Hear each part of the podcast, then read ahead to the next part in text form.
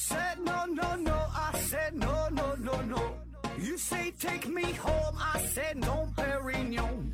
You said no, no, no, I said no, no, no, no. No, no, no, no.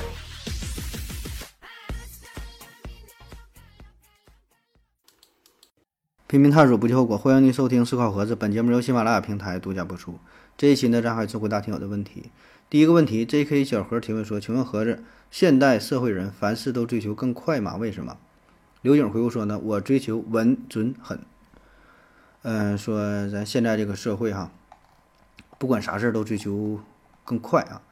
呃，我的感觉呢，确实如此，特别是就是最近这几年啊，可以说是追求的越来越快啊，越来越快。就这个加速度是是也是越来越来越越速度越大哈，越来越快啊。呃，你看咱吃饭叫吃得吃快餐啊，看视频原来用快播是吧？现在快手啊，寄东西呢得用快递，嗯、坐火车呢得是得这个这高铁啊，然后上网是二 G、三 G 到四 G、五 G 啊。公司管理呢追求叫啥扁平化啊，得追求这个最最最高最快的效率。那话怎么说来着？呃，过去什么车马很慢啊，书书信很远，一生只够爱一个人。那现在显然不是这样了啊！现在这一天晚上就能爱一个人啊。嗯，所以反正我感觉从二十一世纪开始吧，就最近这十年二十年，就整个这个社会的节奏都在不断的加速。那么为什么会出现这种情况啊？呃，这个问题很复杂哈，我可以给你推荐一本书，嗯、博加德写的。叫为什么我们越来越快哈？为什么我们越来越快？你一搜这个名儿就能找到啊。呃，简单的说吧，我个人感觉这个原因呢，就是因为我们的生命啊是短暂的，是很有限的。然后呢，我们又希望在非常有限的生命当中去干更多的事儿，这个是一个根本的原因啊。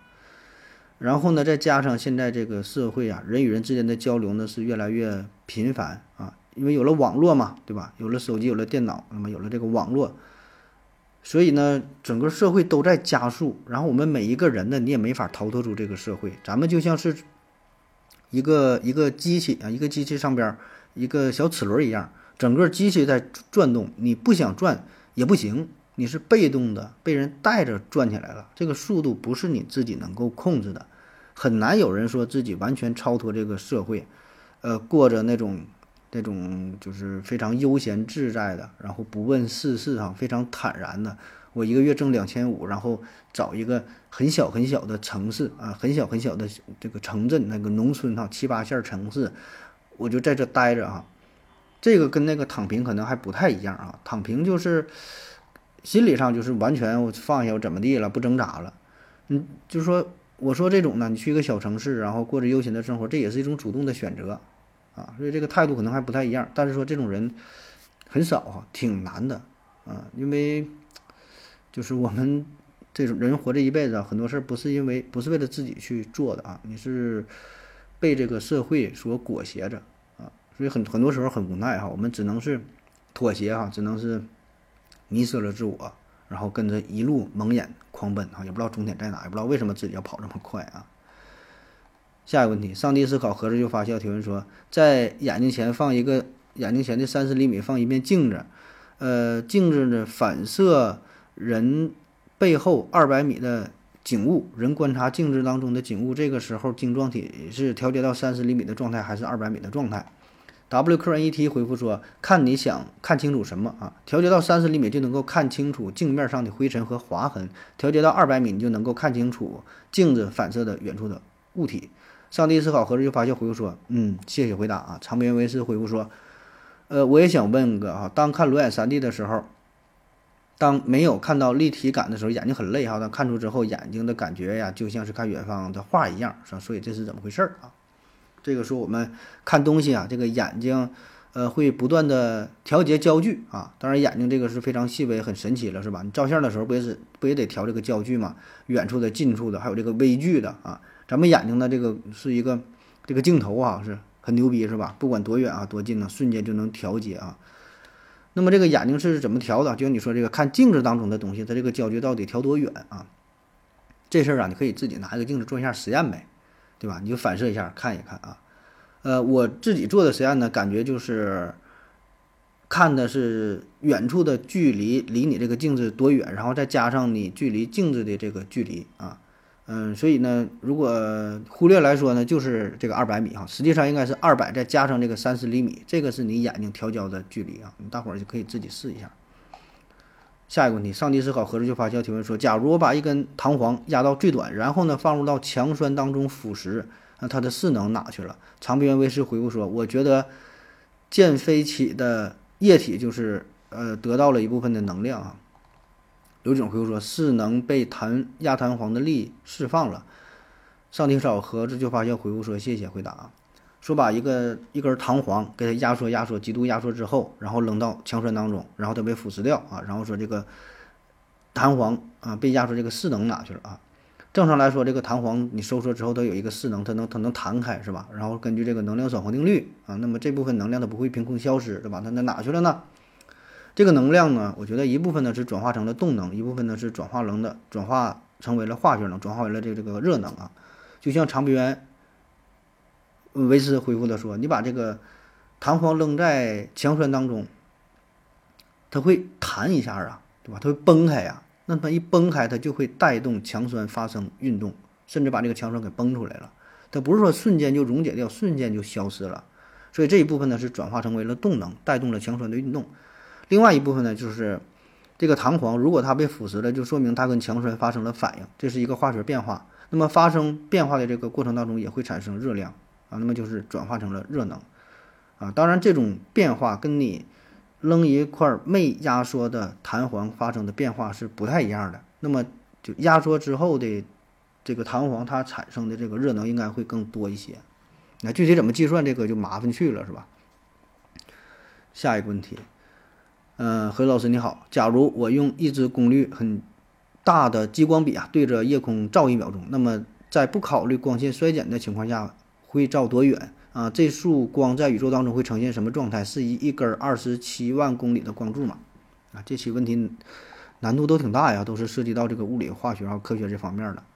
呃，那你说，像你假设的说这个东西这光线不衰减的话，如果它不衰减的话，也没有障碍物遮挡的话，那么这束光它就会无限的传递下去呗，对吧？一直飞到宇宙的边缘，对吧？它一直飞呀，那你那也不衰减，没有什么阻挡，那就那就往下传呗，嗯，就是咱也可以做这个实验。咱小时候也想过，是吧？就是晚上的时候拿一个手电筒朝着天空打着了，打开一秒，然后再关掉。那么这个光哪去了，是吧？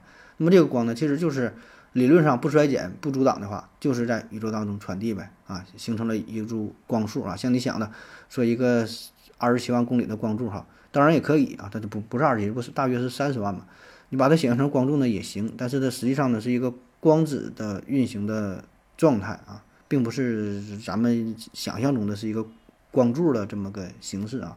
当然，这个前提是不衰减啊。但实际情况下，它很快就会衰减，它甚至连大气层上都飞不出去，对吧？空气当中啊，有很多这些一些小小的小的漂浮物，到了这个云层当中、大气层当中，对吧？它它就它就嗯传递不出去了啊。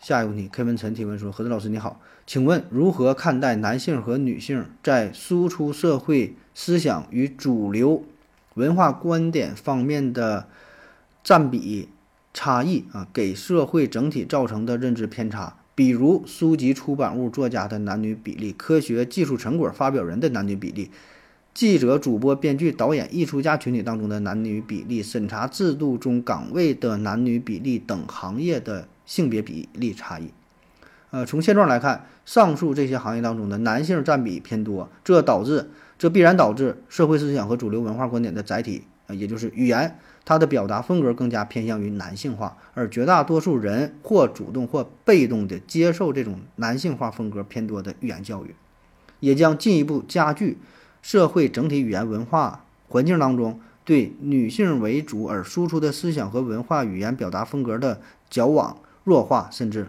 歪曲，以上是我个人的看法和观点，欢迎大伙儿讨论啊。最后再问何老师你怎么看啊？然后又补充说，例如名人名言出于女性名人名人之口的名言数量远远低于男性名人，例如关于爱情一些所谓真理般的描述也偏于男性化。啊，这个问题问的很好啊，非常深刻，呃，也欢迎大伙儿呢留言哈，在下边讨论一下。嗯，这也是反正在这个一个很大很挺难的一个问题啊，就是咱这个社会，嗯，说是男女平等，但是确实在很多方面还是以男性作为主导，嗯，确实如此。怎么办呢？是吧？这个我也解决不了。下一个问题，K 文晨提问说：“何老师你好，请问美国制裁中国很多高科技公司和个人。”为什么中国不制裁美国波音公司？美国 FAA 啊，七三七型已经有两个系列的飞机连续造成了好几起空难事故，中国人民和中国市场无疑是最大的受害者。国产 C 九幺九飞机已经获得国内多家航空公司的生产订单，并且这款飞机也有独特的设计标准，是否可以凭借这个独特的设计为市场准入新标准，来重新评估波音和空客的飞机，进而间接的实施制裁？小熊猫粮回复说：“实力问题哈，九幺九关键部件都是进口的，美的就霸气在，霸气的在合同里写明不许用作军用军事用途，但是美的的七三七呀，自己随便改装成预警机、反潜机。嗯，说这个老美啊，动不动的就制裁咱们的公司啊，没事找事儿的哈。”整点事儿哈，就制裁你啊？那说为什么好像没太听说过咱们去制裁美国的公司，不微软呐、苹果呀、可口可乐啊啊，甚至你说的这个什么波音、空客是吧？啊，那是那是欧洲的是吧？反正就是说咱咋不制裁这个欧美这些发发达的企业啊？我觉得吧，这个说到底啊，就是就是就是国国家的实力问题是吧？国与国之间的较量嘛，嗯，这事儿呢。就国际社会的关系吧，你说复杂也复杂，说简单也简单啊。就是这个背后呢，保证涉及到很多因素啊。看似经济问题，实际上这里边除了经济，有这个政治问题，是吧？有很多甚至是武力武力问题，是吧？你上升到一定程度，不就变成了武力来解决嘛？特别是美国和中国啊，这两个国家之间有着千丝万缕的关系，有千丝万缕的联系，也有很多内部的斗争啊。所以这个关系很复杂，并不是简单的谁完全就能把谁给打败。任何一个较量，它都是如此啊，没有谁全胜啊，没有谁全输。现在这个这个关系啊，就是又有斗争，又有合作，你中有我，我中有你，它是这样一种剪不断理还理还乱的这这么这么一种状态了啊，不是说的你你打我我就输了啊，完全不是这样啊，所以这个很复杂啊。但是呢，咱说简单的也简单啊，也简单啊，怎么简单呢？它就两方面的事儿，第一个就是国与国之间的这个较量，就是综合实力的体现。这个综合实力包括啥？经济实力，对吧？包括你的国力，啊，武力，对吧？你国家没有实力啊，你说啥也没有用啊。不是说该用经济制裁你，很多方面全欺负你。第二呢，就是制裁一个国家，并不一定是好事儿，并不一定是最好的选择，啊，就是我们与美国的斗争，也。嗯，这个进这个国家，这这这个公司的制裁，企业的制裁啊，这只是众多方法当中的一种。但是说是不是和呃咱们现在就是咱也这么去做啊？这个人家这这不是咱们考虑的事儿了，是吧？保证有专门的智囊团在考虑我们如何用一种更加优越的方式啊，用更更好的方式，更加完满的方式去解决这个问题啊。就是很多中国和美国之间的斗争。咱们是看不到的啊，这个手段是看不到的，结果可能也是看不到的啊。有一些是我们能够看到的，所以这个背后吧，嗯，你说去制裁也好，还是说用某种方式去打击也好，一定都会权衡利弊。然后再往深了分析，我也不会了，编不下去了啊。下一个问题，K 文晨提问说：何老师你好，请问洗澡的时候啊，是先洗再搓，还是先搓再洗，还是呢只洗不搓？为什么冲走沐浴露之后？用搓澡巾会更容易搓下死皮，附着在皮肤表面的菌群会因为频繁洗澡、搓澡，或经常出入各种澡堂、足疗啊，甚至与不同人共浴而发生改变和失衡嘛？啊，说这洗澡事儿怎么洗是吧？先搓再洗啊，先洗再搓啊？那你来来东北呗，我让你体验一下哈，到底这个洗澡怎么洗啊？反正我个人来说，那保证是先洗后搓呀。你不洗，身上不湿润，你上来就搓，生搓呀，是吧？那能那能搓下来吗？然后说用这个沐浴露哈，怎么容易使死皮更更容易下来？这我倒没啥感觉啊。我洗澡不咋爱用沐浴露哈，用用了之后感觉身上就是特别滑，然后洗不掉，洗不干净。我就喜欢身上那种挺干爽的感觉，不喜欢特别光滑的感觉哈。但是摸别人喜欢这种光滑的感觉，但自己身上就就不喜欢那么那么那么那么光溜。反正我洗澡就是打水啊，往身上整湿了，蹭吧蹭吧的，然后一擦就完事儿了啊。顶多就是这洗头的时间是最长的，洗澡三分钟，洗头得两分钟哈。整点洗发膏哈一洗啊，身上沾水就算洗完了。然后说这个表皮的菌群呐，是否会因为种种原因而改变哈？这事儿我倒不知道，但我觉得可能也会改变啊。反正我感觉，起码体内的菌群是能改变的。比如说你出去吃饭啊，这就呃会影响到你的这个肠道菌群。比如有一阵儿哈，我经常在外边吃饭啊，都是那种小店、餐馆子，挺埋汰的。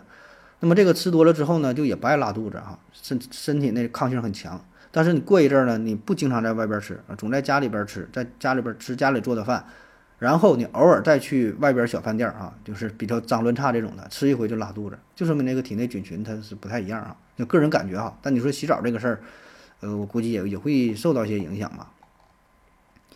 下一个问题，K 文晨提问说：何老师你好，请问呢，怀孕的母亲与胚胎之间存不存在感觉神经的连接？母亲的共情能力会遗传给胚胎吗？孕期中的母亲的情感相关激素分泌会遗传给胚胎吗？啊，会传给胚胎吗？呃，进而影响胚胎的心智发育和成长。第一个说这个胚胎和母体之间是否有感觉，有这种什么神经连接？哈，这个好像没有啊，这好像没有。这个母亲啊跟胚胎之间这个联系不是用这个脐带嘛？那么脐带它就是血管呗，两个动脉，一根静脉，就是个血管，它里边没有什么神经啊。然后说母亲的共情能力会遗传给胎儿嘛？嗯，这就没看太懂啊。这共情能力这个是怎么算传？怎么算遗传呢？然后说孕期的母亲情感相关激素会遗传给胎儿，进而影响到胎儿的心智发育成长吗？这个我觉得是可以影响的，因为这种影响呢，因为你说激素嘛，对吧？激素它是在血液当中，那血液的话就可以通过这个呃脐带呀。里边有血呀，那么激素呢，有可能有一部分就能通过去哈。当然也有这个脐带有有这个屏障哈，我不知道能不能都穿越过去，但我觉得应该是有一部分能能过去啊。这我也没专门研究，也不是妇产科大夫啊。下一个问题，K 文陈提问说：何老师你好，请问胚胎啊杠啊婴儿的睡眠与清醒周期大概是在什么时候就会产生？如何判断子宫内胚胎正处于睡眠或清醒状态？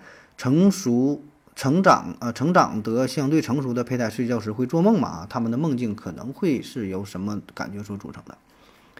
第一个说睡觉这个事儿啊，睡觉啊，嗯，说这个胚胎啊，胚胎胚胎睡觉什么时候出现的？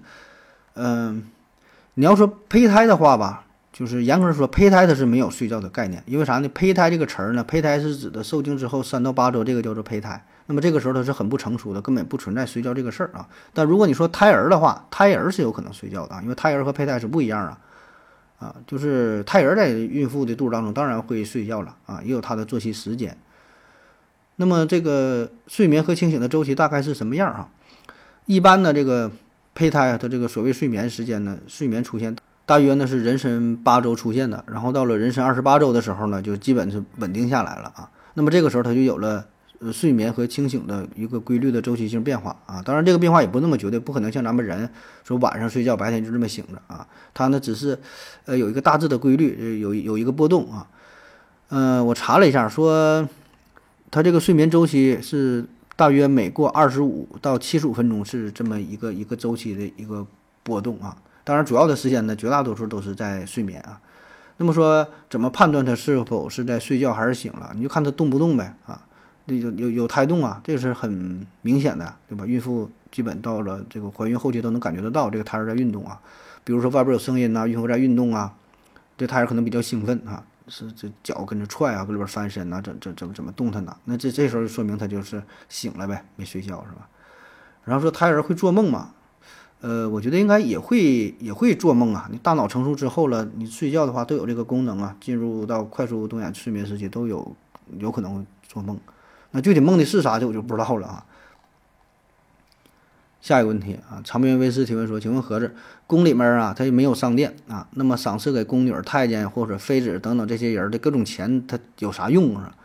刘景回复说呢，宫女太监可以出宫，类似于休假啊，更多的时候可以给到父母和家庭。呃，说宫中的这些宫女太监们，这个钱咋花是吧？也出不去呀啊。那么对于宫女来说呢，平时确实是不能出去啊，保证你得在后宫当中闷着，不能让你出去里边找人扯淡是吧？呃，但是偶尔啊，这个过年过节的，什么比如说元宵节啥的时候，可能会让你上街啊，出去溜达溜达啊，放放风啊，也能买点东西。当然这部分花销是非常少的，对吧？你出去顶多买个糖葫芦啥的，你花不了多钱啊。更多的呀，这个钱呢，呃，就是像刘景说的，你邮到家里边啊，给这个父母花啊。再有呢，就是在宫中你也得打点关系，也得找人，也得也得也得办事儿啊，是吧？那么这个一部分也是挺大的花销啊。咱看那些宫斗戏，那都多不容易啊，宫女搁后边勾心斗角的，尔虞我诈，是吧？那么怎么拉拢人心，怎么形成自己的小集团，都得是靠钱去摆平啊。这宫女，然后说太监啊，太监呢，太监这就比较有意思了啊。咱先说说太监他能挣多少钱，咱拿清朝举例子。清朝的太监这个工资呢是按嗯级别来分的，像现在大公司也一样，对吧？你这是几级的啊？有这个固定的等级，不同的等级钱保证是不一样啊。最大的是四品太监，一个月呢基本的工资大约是八两银子八斗米，最低层的太监呢是二两银子二斗米啊。不过呢，除了每个月基本的工资啊，这太监他这个工资还有一部分福利叫做 N 加钱啊，N 加钱。所谓 N 加钱呢，其实就是。咱现在说的就是叫工龄啊，你干的时间越长呢，这个基本工资越高，然后呢会有一些补助的钱啊，所以呢一个四品啊和一个底层的这个太监，就是也包括啊，就是你只要你干的时间足够长的话，那么你的收入呢是远比于账面上这个会多很多很多哈，那具体多少这就不一定了啊，而且啊这个太监咱说有一些太监这个权力也是不小啊，权力也是不小啊，他有很多其他方面的一些。一些收入啊，所以呢也不枉费自己下边挨了这一刀是吧？他保证有其他的一些门路啊。咱看一些电视这方面演的很多是吧？有一些找找这个太监办事儿啊，说点好话啊，打探一些消息啊，是吧？你不都都得给点钱吗？啊？那么说太监这个钱怎么花呢？第一大部分呢就是贴补家用啊，因为你想啊，太监出身呐，可能都不太好啊，都是穷苦人家。但凡谁家有点钱，谁也舍不得。把自己家孩子送宫里，把下边割了是吧？谁也不愿意走这条路啊，所以很多都是最后没有办法，没有办法走上走上了这条这这条路哈，把下边割了走仕途啊。所以呢，把钱给父母呗，改善生活呗，有的还得还债呗，是吧？就就就这些啊。再有一种呢，就是买地买房啊，那就是后期因为工作时间比较长了，收入比较多了，除了贴补家用。那自己在宫里干了挺长时间哈，有钱干啥呢？买房子买地啊，其实跟现在也差不多。不管啥时候，房子和地这个是最值钱的，对吧？而且呢，你这个房子在过去这也是脸面呐。你住了一个大房子啊，一看这房子一个大别墅是吧？这保证是显彰显自己的身份儿啊。而且咱说你最后老了不也是老有所依，有个住的地方啊？买房买地，再有呢做生意，那么你钱再多了干啥？做生意呗。那在清朝呢，除了商人可以做生意，官员也可以做生意。你太监呢，自己也可以挣整点小买卖，对吧？而且消息比较灵通呢，然后也有一些关系，内部的关系，对吧？做生意呢也是比较方便啊，扩大自己的产业啊。再有呢，就是打点铺路呗，啊，这跟刚才说那个宫女也差不太多。你想在宫里边混，很不容易啊。宫里边那真是伴君如伴虎伴虎啊，呃，人和人之间。靠的是啥呢？有感情吗？没有啊，靠的就是钱，对吧？就是钱，特别是对于太监来说，你怎么能往上爬，对吧？就得靠钱呗，打通关系啊。你爬得越高，挣的也越多啊。所以呢，你就前期付出点，你拿出一百两银子，那最后，嗯，可能你换回的是一一千两银子，哎，那是贿赂啊。贿赂自己比自己贿赂比自己这个高一层的太监，像这个小德章贿赂这个李莲英一样，是吧？还有贿贿赂娘娘的很多很多。哎，反正你打点好了就往上爬，是吧？还有的一方面哈，就是娶妻玩女人，哎，娶妻玩女人，哎，这个，嗯，大伙儿可能刚一听不太理解，是吧？有一些，特别是这个女性听友呢，不太知道，说这个太监怎么还能玩女人哈？其实这是很大的花销啊，呃，在。宫里边哈，这虽然呢是太监哈，下边的下边没有了哈，下边没有了，失去了这些功能，但是呢，情感上他也是需要一些安慰的，是吧？也会娶妻，也会玩女人啊。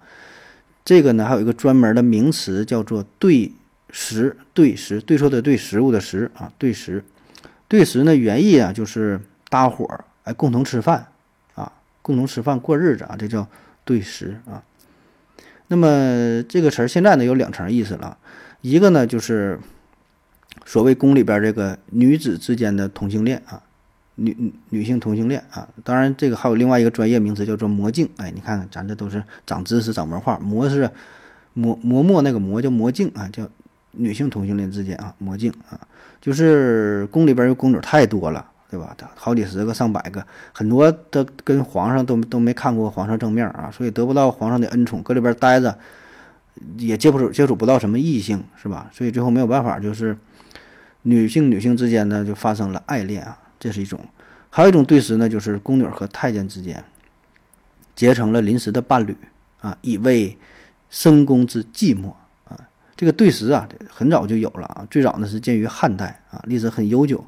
呃，在后来历朝历代呢，也都有对食这种情况出现啊，就是太监和宫女之间两情相悦呗，对吧？干柴烈火呗，然后甚至还会有这个媒人哈为之撮合啊。究其原因呢，就是因为这些。